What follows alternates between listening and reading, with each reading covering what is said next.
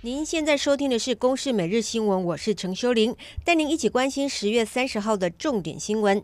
台南惊传随机掳人并杀害弃尸命案。长荣大学一名马来西亚籍二十四岁中性女大生，在二十八号晚间从学校走回宿舍的路上失踪。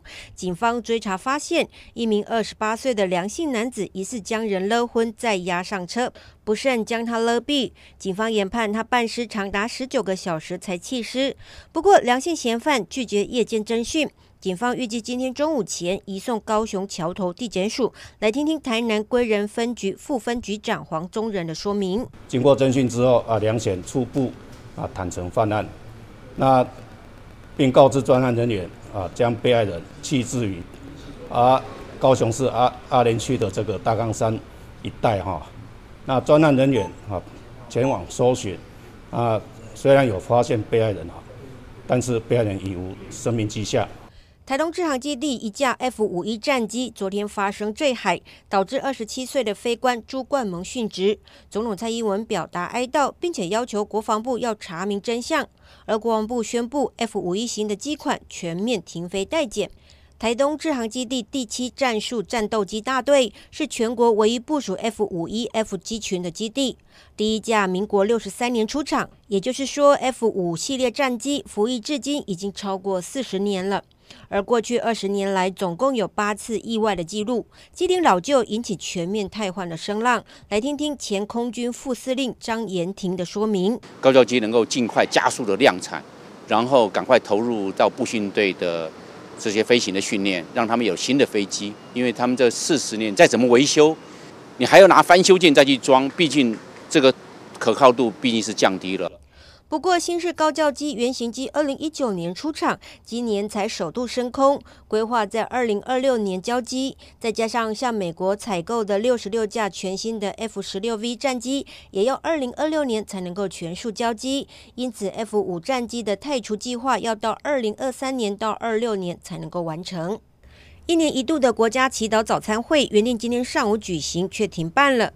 原因传出是因为总统蔡英文在日前号召民众三十一号一同参与同志游行，挺同的立场让早餐会筹备会内部出现分歧。有部分人士建议不邀请总统出席。台湾基督教长老教会因此不满这样的决定，退出筹备会。基督教长老教会发声明指出，蔡总统近来表现应给予肯定。早餐会是因为单一议题的立场差异，造成了总统是否到场的疑虑，可以见证在基督里爱无国界。而筹备会面临分裂，也发出声明决定，为了避免不必要的误会，祈祷早餐会二十年来首度停办。而总统府则是回应，不乐见筹办团体为此纷争，蔡总统不会出席，也不会另外委派代表与会。国家祈祷早餐会其实是源自于美国总统祈祷早餐会，是基督教的盛事，国家领导人都会出席。台湾已经举办二十届了，每一届各宗派代表跟领袖都会共同为国家未来祈祷，象征基督的爱与和平彰显在台湾这一片土地。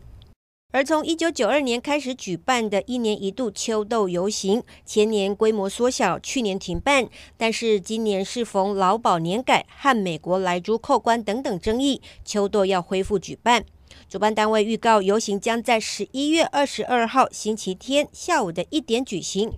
穿黑衣从凯道出发，路过立法院，而终点是民进党中央党部，要抗议民进党重返执政以来一党独大的治理模式。先来听听二零二零秋斗游行总指挥林子文以及安心消费公民连线段心怡的说明。希望大家一起站出来，我们今年非常不爽，他居然呢把他当年反毒牛的手法做了一百八十度的转换。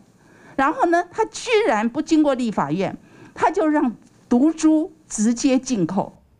国际消息来关心，法国南部大城尼斯一间教堂发生了砍人案，造成三死，其中一人惨遭斩首。凶嫌对警方对峙的时候受到枪伤，而他的身上有突尼西亚出生的证明文件。法国官方证实，他被逮捕前不断咆哮“真主至大”。而尼斯市长定调这是一起恐怖攻击，总理也宣布将整个国家领土安全等级提高到紧急攻击。而法国总统马克宏则是表示，这是尼斯第三度受到恐怖攻击，宣布将增派军力到七千人来维安。以上由公司新闻制作，谢谢您的收听。